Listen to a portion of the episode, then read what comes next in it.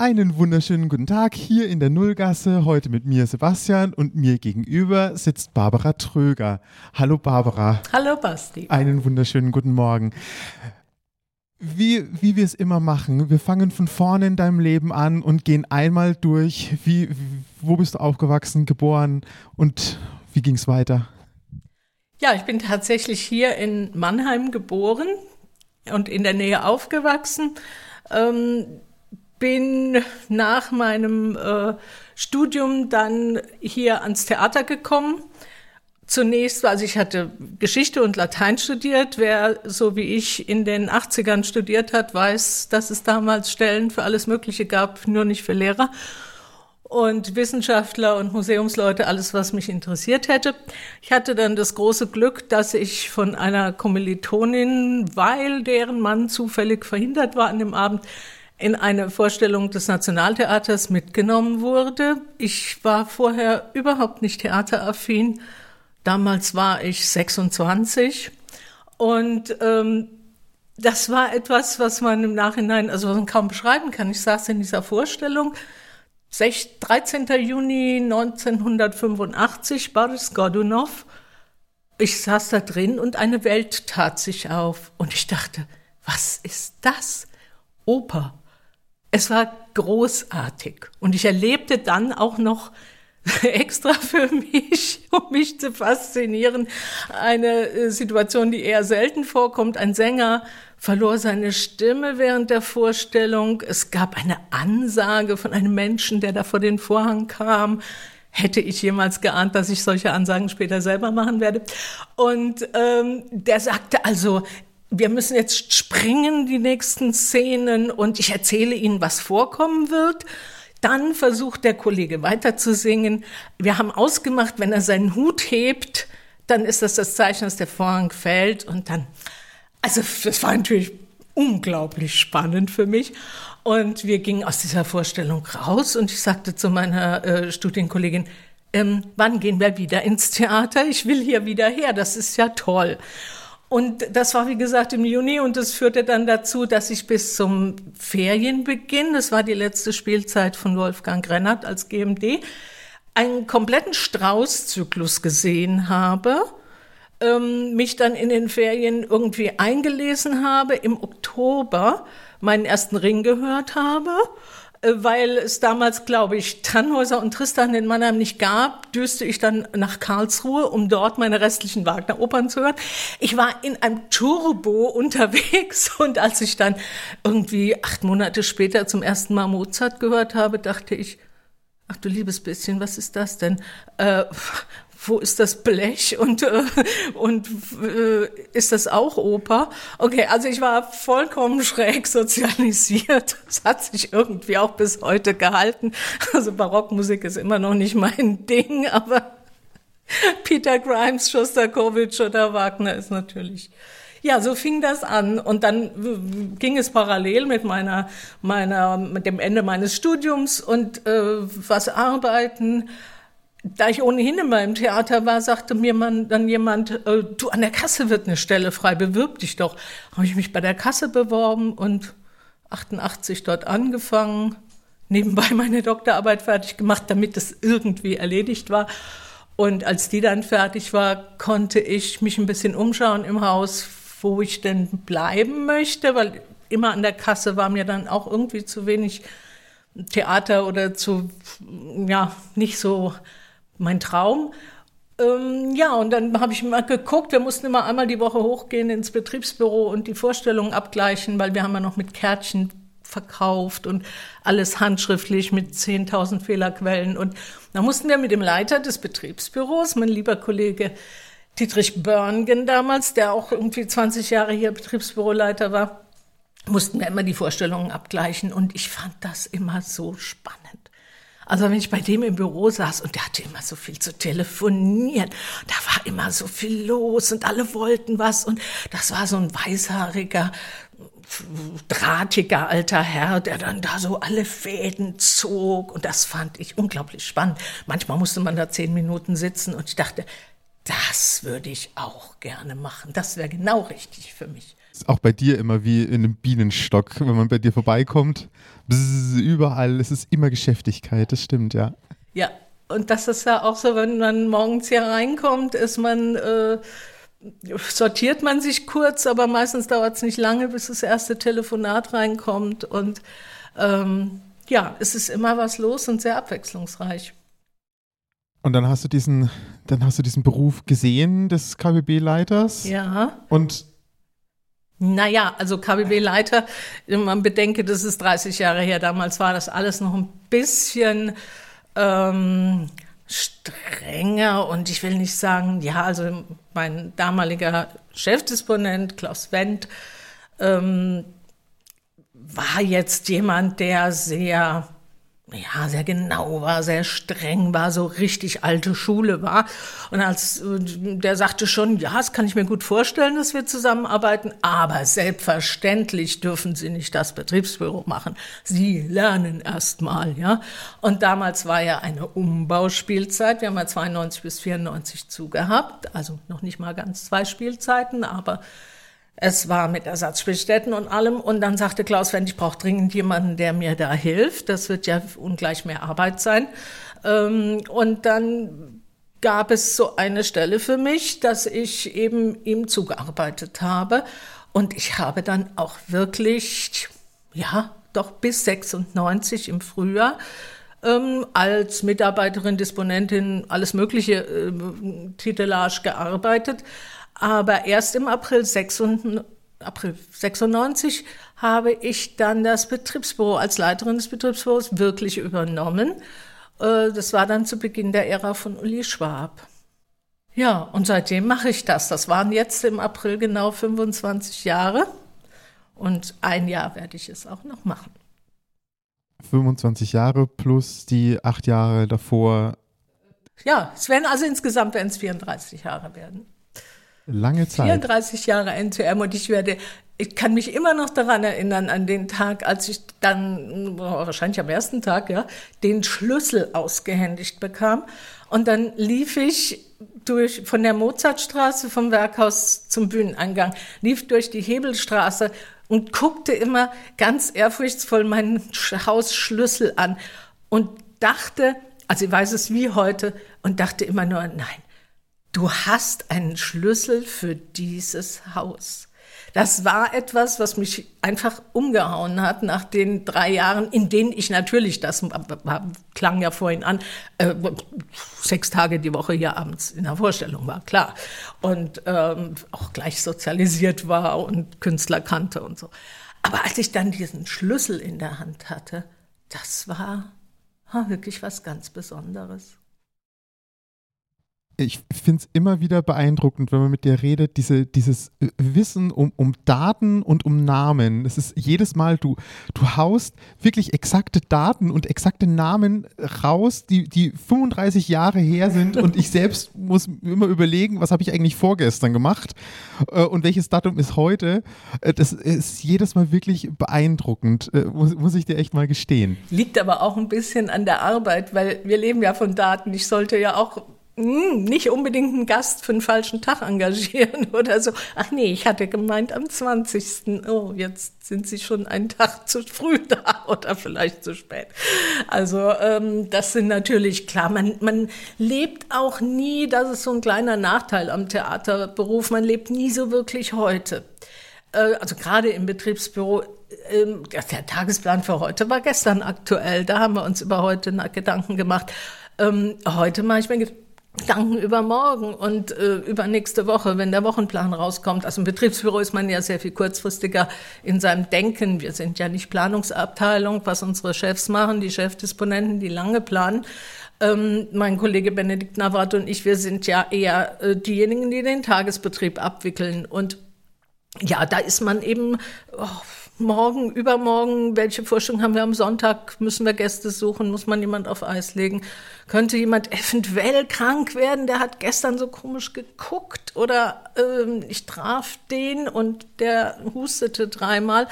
Also man bekommt ja dann auch so ein Radar, dass man sich in Menschen sehr, sehr gut hineindenken kann und Folgen bedenken kann. Aber es ist alles weniger der gleiche Tag, sondern es ist schon ähm, immer so ein bisschen im Voraus.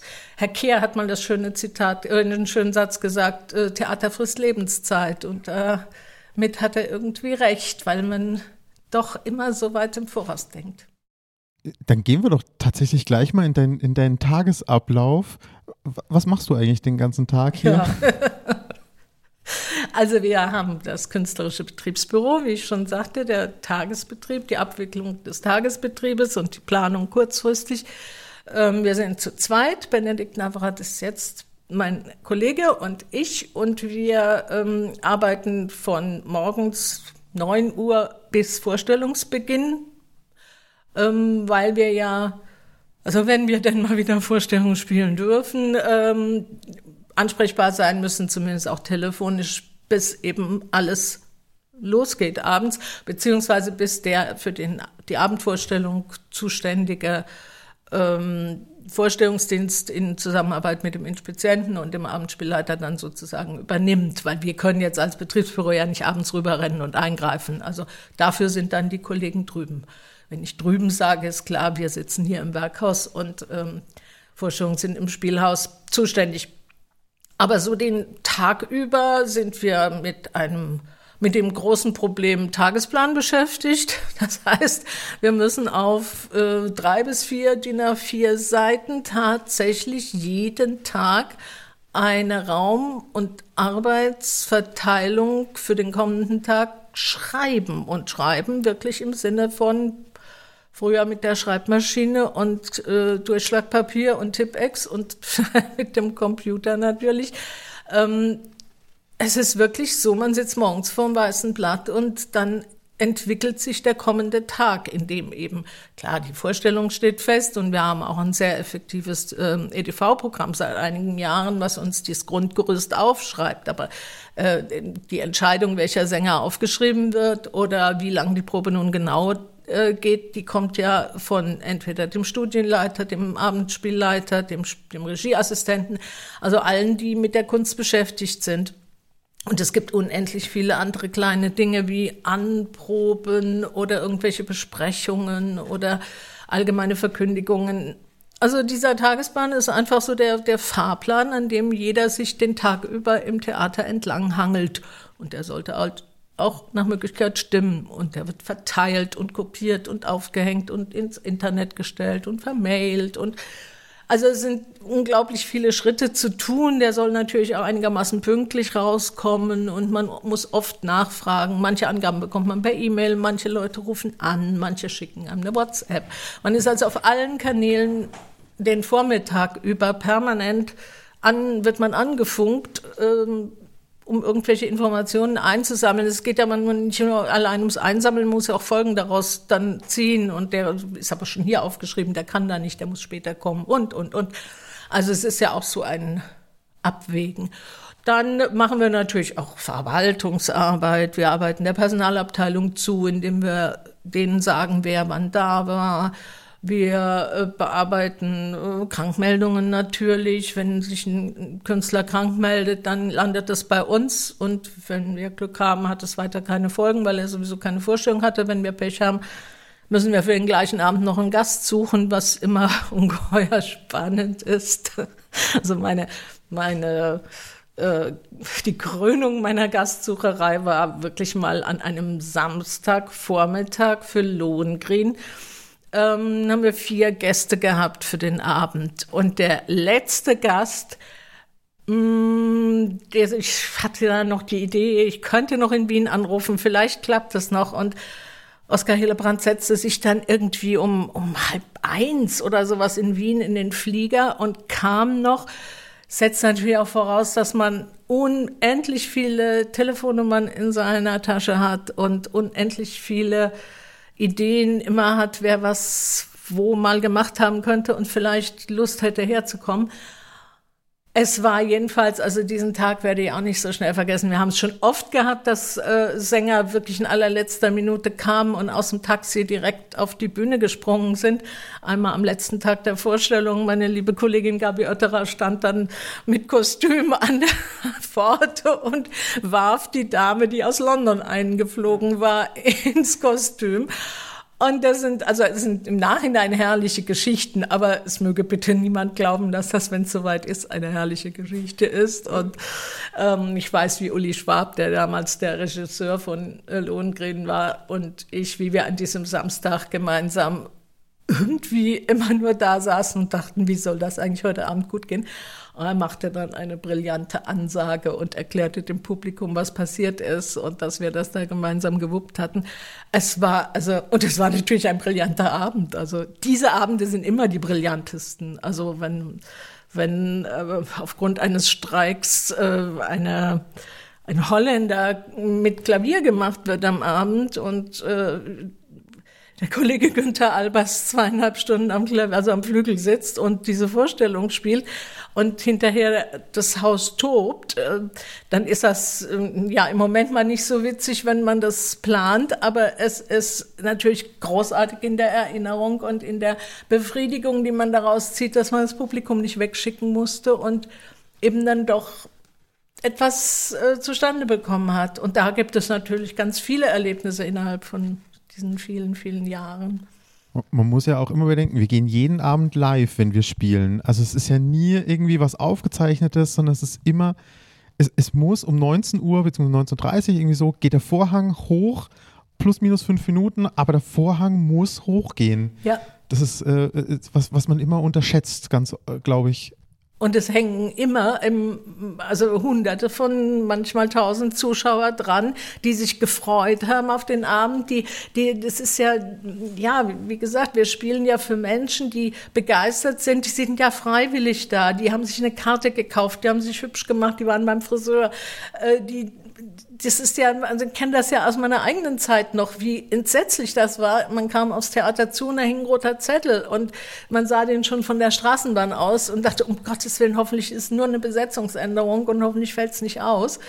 Ähm, das ist grauenvoll. Deswegen ich bin auch jemand, der unbedingt immer sagt, irgendetwas anbieten, eine Lesung anbieten, ein Gespräch anbieten, fünf Arien anbieten ist immer besser, als zu sagen, pff, ja, nee, war wohl nix heute, ja. Und du machst das ja für das ganze Haus. Also du machst es ja nicht nur für die Oper, das ich klingt das immer nicht. so ein bisschen raus. Ähm. Mm, ja, weil die Oper natürlich ähm, mit der die Möglichkeit hat, zum Beispiel Gäste am Abend äh, einzuöseln, was das Schauspiel nur in den seltensten Fällen hat. Wenn man jetzt eine Produktion übernommen hat von einem anderen Theater oder so, dann war das ja auch schon mal ab und zu, dass dann der Gast, der es dort, der äh, Künstler, der es dort gemacht hat, zu uns als Gast kommt. Aber das ist nicht der Regelfall. Da geht es ja dann eher darum, dass man eine andere Vorstellung spielt ähm, was da kein Chor und Orchester dranhängen, auch viel leichter möglich ist als in der Oper. Da kannst du ja nicht einfach mal Meistersinger anstelle von Salome spielen. Also das ähm, funktioniert schlecht. Ähm, ja, insofern, wir machen das natürlich auch fürs Schauspiel, den Probenplan fürs Schauspiel. Wir sind überhaupt sehr eng verzahnt und äh, wir Kollegen, die wir das machen, also die beiden Chefdisponenten und wir, wir, ja, ich habe immer das Gefühl, wir reden den ganzen Tag miteinander und äh, äh, ja, es wird immer so hin und her gerufen und es ist sehr lebendig und abwechslungsreich, ja, kann man so sagen. Und man muss sich auch gegenseitig immer, ähm, also es, es geht nicht, das als Einzelkämpfer zu machen. Man muss sich auch helfen oder so eine Kontrollfunktion haben, weil ähm, es ist auch unglaublich leicht in dieser Hektik mal ein Fehler passiert. Also wenn ich bei Parsival sechs Blumen habe, dann muss ich wirklich aufpassen, welche ich engagiere, die dann auch an jedem Haus noch anders benamst sind. Oder ähm, ja, ich weiß nicht, irgendwo ist mal ein zweiter Geharnischter statt eines ersten Geharnischten engagiert worden und erst am Abend in der Garderobe hat man es gemerkt. Das sind Horrorvorstellungen und deswegen ist es ganz wichtig, liebe Kollegen zu haben. Ähm, es geht nicht um, bäh, bäh, du hast jetzt einen Fehler gemacht, sondern es geht darum, dass wir alle zusammen sagen, äh, ich glaube, machen wir es lieber anders. Ich habe auch immer den Abendzettel mit der Besetzung, wir machen auch diese Zettel dann, die das Publikum abends bekommt. Der liegt bei mir den ganzen Tag, wenn abends ist, auf der Theke. Und ich bin sehr, sehr dankbar, wenn jeder, der reinkommt, um was ganz anderes zu wollen, einfach so reflexartig da mal einen Blick drauf wirft. Weil ich weiß, ähm, wie oft es schon vorgekommen ist, dass jemand gesagt hat, hm, du, ich will ja nicht meckern, aber ich glaube, das Datum ist falsch oder so. Ach, wunderbar, herrlich. Kollegen sind wunderbar überhaupt. Es ist auch, es ist, wie du ja gesagt hast, man muss ja alles trotzdem, also ihr müsst ja trotzdem alles mit der Hand einpflegen, ja. selbst wenn die EDV, also selbst wenn Theasoft irgendwie was vormacht, aber ihr müsst es ja trotzdem handschriftlich ganz viel noch dazufügen ja. und dann hast du mal einen, einen Buchstabendreher drin oder hast irgendwo ein Komma vergessen und dann wundert man sich, warum da irgendwelche komischen Namen hintereinander stehen. Ja, oder steht der falsche Inspizient drauf oder irgendwas, was einem total leid tut, weil man will ja denjenigen auch würdigen in der Arbeit, die er an dem Tag tut. Aber es passiert einfach. Man könnte sich, ich hatte mal eine Kollegin, die brach auf der Seitenbühne weinend zusammen, weil irgendwie auf dem Zettel, den sie gemacht hatte, zwei Fehler waren. Und äh, wir konnten die gar nicht beruhigen. Und man muss dann natürlich von Vorhang, muss eine Ansage machen. Und es ist dann immer so ein ausgestellt werden. Aber gut, da muss man, mit muss man leben. Und das ist, äh, ja, das ist dann eben so. Dann ja, ist es menschlich, ja weil du die ganze Zeit diese, oder schon zweimal diese, diese Ansagen erwähnt hast. Ich habe in deiner Biografie bisher noch nicht rausgefunden, warum kannst du eigentlich so sprechen, wie du sprichst? Also deine, deine Ansagen sind ja wirklich, also ich habe die ja schon oft genug er erleben dürfen. Ähm, sie sind immer mit geschützt, gestützter Stimme. Ähm, sie sind laut, du brauchst nie ein Mikro selbst in einem Saal mit äh, 1100 irgendwas Sitzplätzen, nie ein, ein Mikro. Woher kommt diese, dieses, dieses Können? Tja, das, äh, also ich seit ein paar Jahren habe ich so als Hobby ein bisschen singe für mich, aber das kann es eigentlich nicht sein, weil ich das auch immer schon gemacht habe, ohne ähm, ohne Mikrofon. Wir haben das allerdings so vor 30 Jahren war es wirklich so, dass die meisten Leute das ohne Mikro gemacht haben. Ähm, natürlich muss man, also man muss es wirklich, ähm, ja, üben, aber geübt habe ich es eigentlich auch nicht. Ich, ich meine, es macht mir auch Spaß, das muss ich sagen. Also ich habe keine Angst vor dem Publikum und ähm, ich finde, dieser Saal hat eine so irre gute Akustik. Wieso sollte ich da nicht rüberkommen? Ich bin ja nun irgendwie kein kein kleines Handtuch, ich bin ja eher eine Walküre und von daher, ähm, ja, ähm, Nein, also ich kann gestützt sprechen und ich äh, habe keine Angst. Ich flirte gern mit dem Publikum. Ich liebe es, schöne Ansagen zu gestalten auch und das Publikum richtig mitzunehmen, damit sie nicht den Eindruck haben, oh, das ist jetzt aber ein ganz doofer Abend, den wir erleben werden. Ich weiß, dass wir einen Intendanten mal hatten, der größten Wert darauf gelegt hat, dass wir bei den Ansagen keine negativen Formulierungen machen. Also es gibt kein Leider und äh, müssen Ihnen leider mitteilen oder irgend sowas. Nein, es wird immer positiv formuliert bei mir. Ich sage immer, wir freuen uns, dass wir einen Gast gefunden haben und dass wir einen schönen Abend erleben würden und geben Sie viel positive Energien auf die Bühne, dass der seine Wege findet und haben Sie Verständnis, wenn der, der krank ist, vielleicht mal husten muss und so. Und das funktioniert total gut. Aber ich bin ohnehin ähm, ja auch sonst gerne, wenn sich irgendwann mal die Gelegenheit ergeben hat, gerne auf die Bühne gegangen. Ich habe ja ein Werther eine wunderschöne Rolle haben dürfen. Ähm, und ich habe in Don Carlos im Schauspiel sogar mit einem kleinen bisschen Text gemacht, äh, bei Daniel Herzog damals. Und ich habe angefangen mit Don Carlos in der Oper, da die, die Gräfin Arenberg, die äh, kleinen Auftritt hat, die Begleiterin der Königin. Und ähm, es hat mir immer riesig viel Spaß gemacht und, und ich durfte auch einmal, als eine Grippeepidemie war im Chor äh, oder überhaupt, aber den Chor ganz schrecklich dezimiert hat und äh, es gab eine Vorstellung Evita, die wir hier hatten, die jetzt nicht jetzt keine herausragende Sache war, aber die, ich mochte sie total gerne, ein schönes Musical. Und ähm, ich, ich mochte das Ding so gern, dass ich wirklich in jeder Vorstellung war. Und wenn die Soufflöse ausfiel, ging ich in den Kasten und habe souffliert, was ich auch so ganz gerne immer mal gemacht habe. Und als dann dem Abend dann so viele krank waren und sich das abzeichnete, sagte Claudia Plaswig, die Spielleiterin, zu mir, du, du bist doch da in jeder Vorstellung gewesen, kannst du mal eben da mitlaufen auf der Bühne, damit äh, das nicht ganz so leer aussieht. Habe ich an dem Abend innerhalb von 48 Stunden drei Rollen gelernt.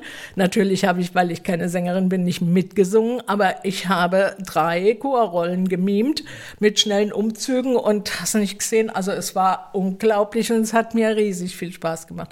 Es ist ein bisschen zu kurz gekommen im Laufe dieser ganzen Jahre Betriebsbüro, die ja auch also von den Arbeitszeiten her. Ich konnte ja nie eine Neuproduktion als Statist mitmachen, weil ich ja nicht einfach mal sechs Wochen ausfallen kann. Aber ähm, wenn sich irgendwie eine Kleinigkeit ergeben hat, äh, bin ich immer diejenige, die hier schreit. Also von daher macht mir einfach Spaß. Dann äh, gehen wir weiter. Du hast jetzt schon äh, zu, zu, zu, Barbara privat ein bisschen. Was machst du sonst so außerhalb von diesen zehn Stunden, die du hier im, im KBB für uns schubst? Nein, nein, also ich bin nicht zehn Stunden da, mein Kollege auch nicht. Also nicht, dass wir hier irgendwelche ähm, arbeitsrechtlichen ähm, Falschaussagen treffen. Äh, wir teilen uns das natürlich auf, indem wir überlappend hierher kommen. Und ähm, das ist schon so.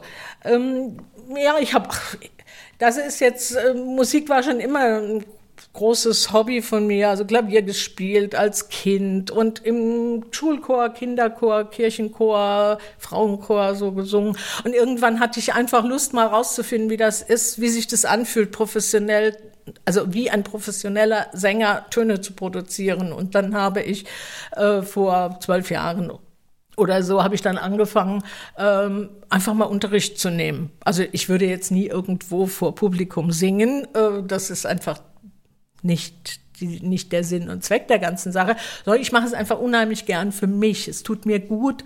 Ich mache auch viel Yoga und Meditation und bin sehr, ähm, ja, höre immer in meinen, meinen Körper rein und bin sehr sensibel für ähm, für spirituelle Fragen, für Kunst im, in jedem Sinne. Also ich gehe auch sehr gerne in Ausstellungen, gucke mir gerne schöne Bilder an oder also so Kunst des 20. Jahrhunderts, frühes 20. Jahrhundert, klassische Moderne.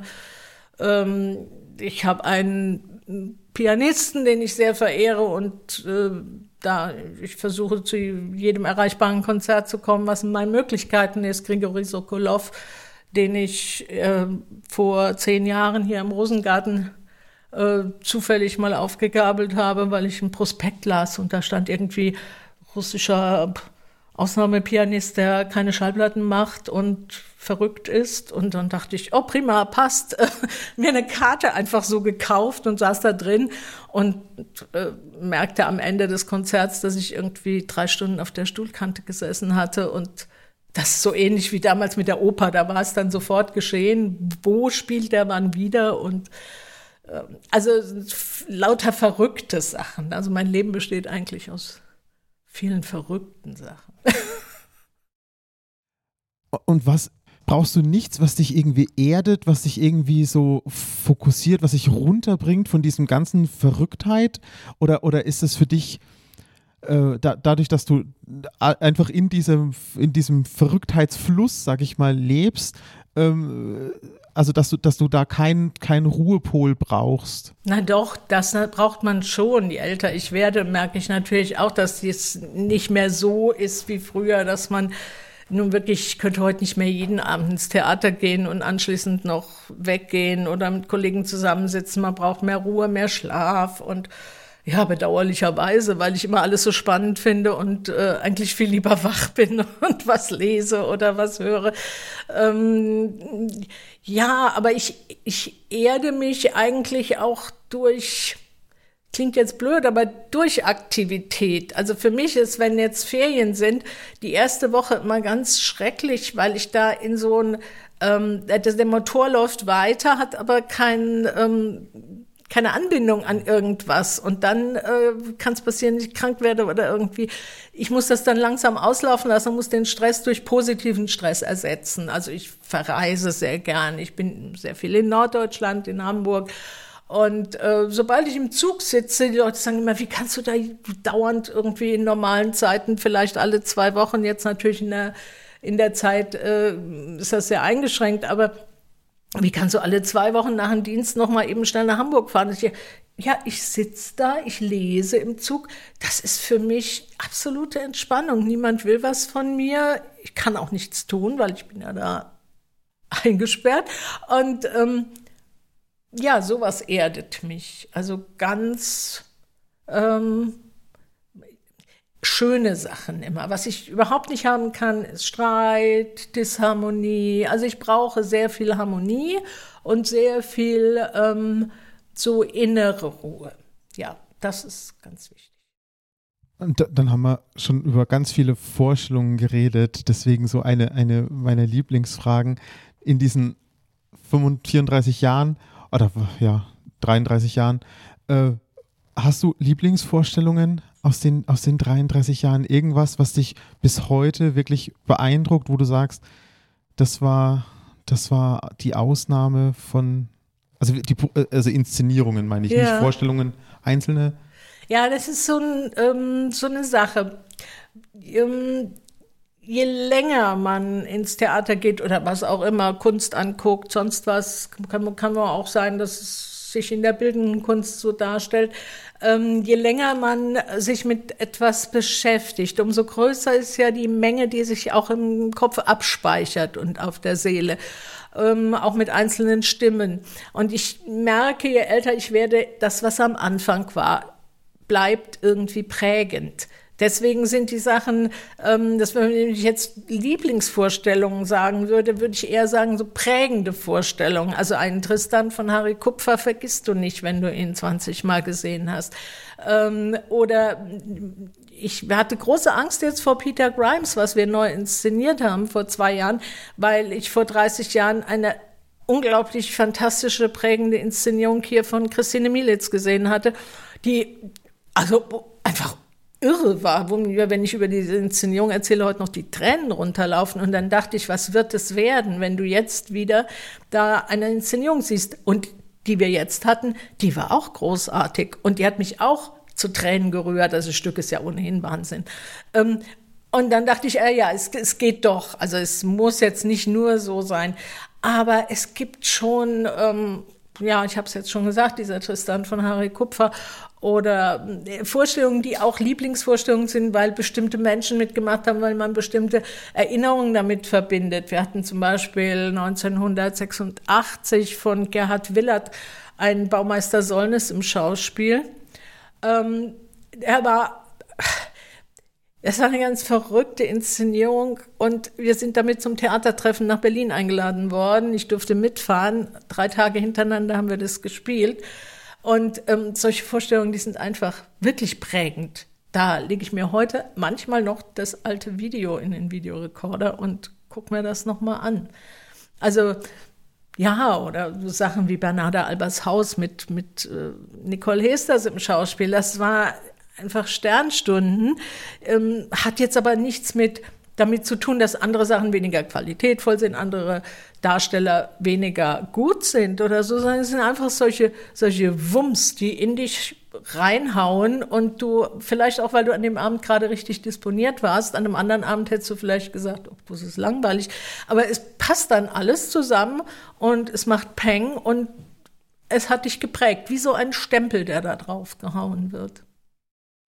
Und wer waren die beeindruckendsten oder, oder überwältigsten Personen, die du, in, also du hast durch dieses, dadurch, dass du viele Gäste engagieren musst ähm, und, und auch viele aus deiner Zeit als, als Zuschauer ähm, kennst, wer waren so die beeindruckendsten Personen hier, am, also Sänger, Schauspieler, Tänzer am Haus, die du sehen, erleben, kennenlernen durftest?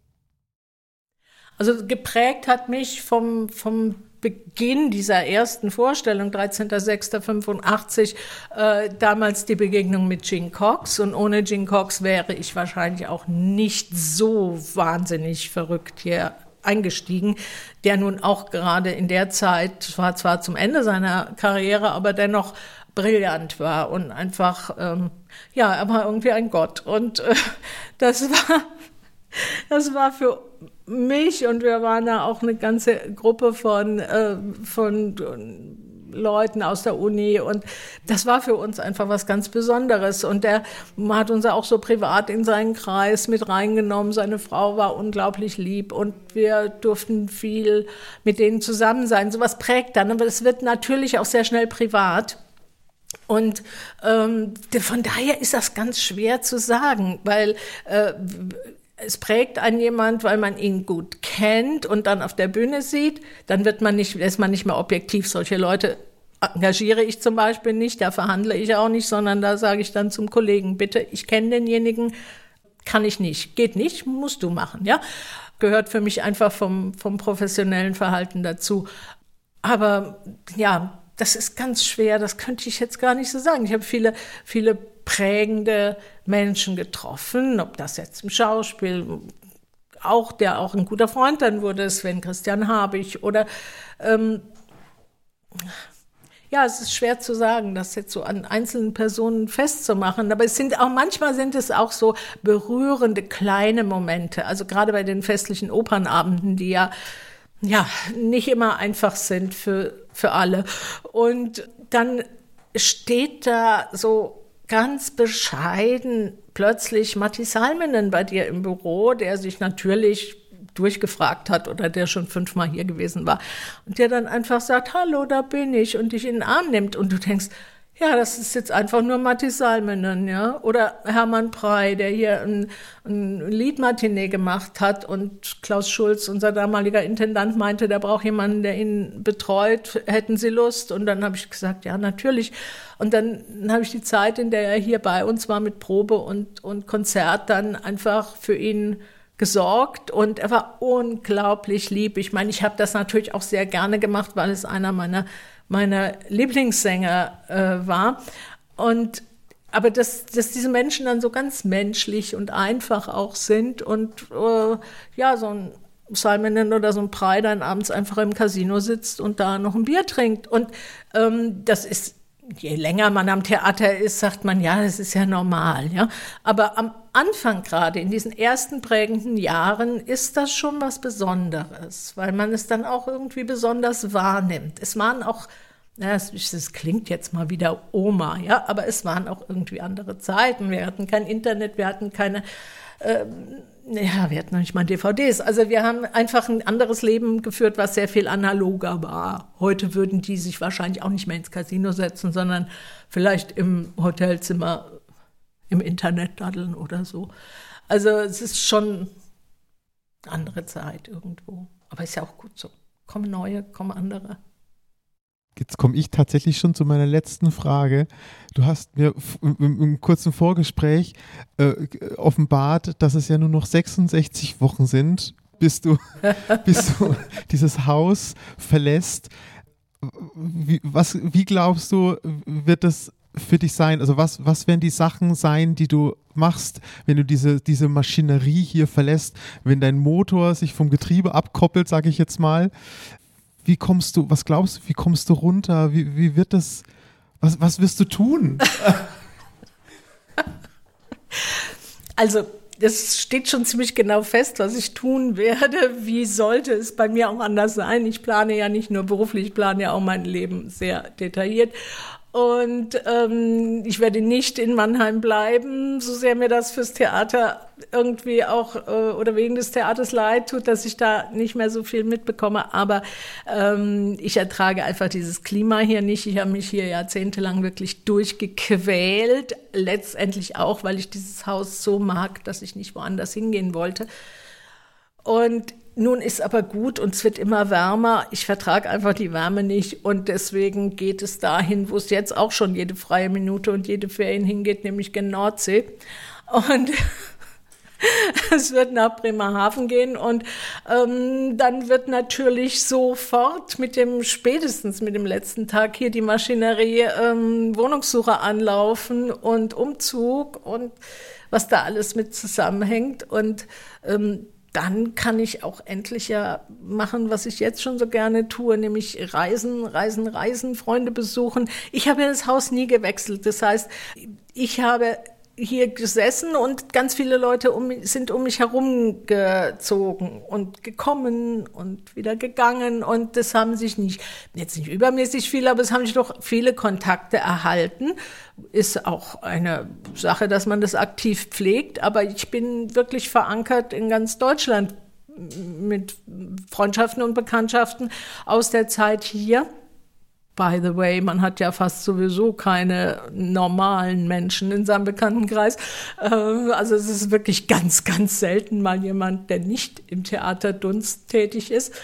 Und da wird es ganz viele Möglichkeiten geben, in Verbindung mit Kunstausstellungen oder Sokolov-Konzerten oder was auch immer, dann Menschen zu besuchen und ja, lange Spaziergänge an der Nordsee zu machen und diese Dinge zu genießen, die ich jetzt auch schon so liebe und es mir dann gut gehen lassen und die bisschen ehrenamtlich arbeiten habe ich auch vor, weiß noch nicht so genau was, aber habe so einen Hang zu älteren Menschen, also vielleicht Altenheim, bisschen mit alten Leuten ins Theater gehen, die sonst das nicht könnten zum Beispiel, oder Hospiz, oder ähm, ach ja, es wird sich irgendwas ergeben.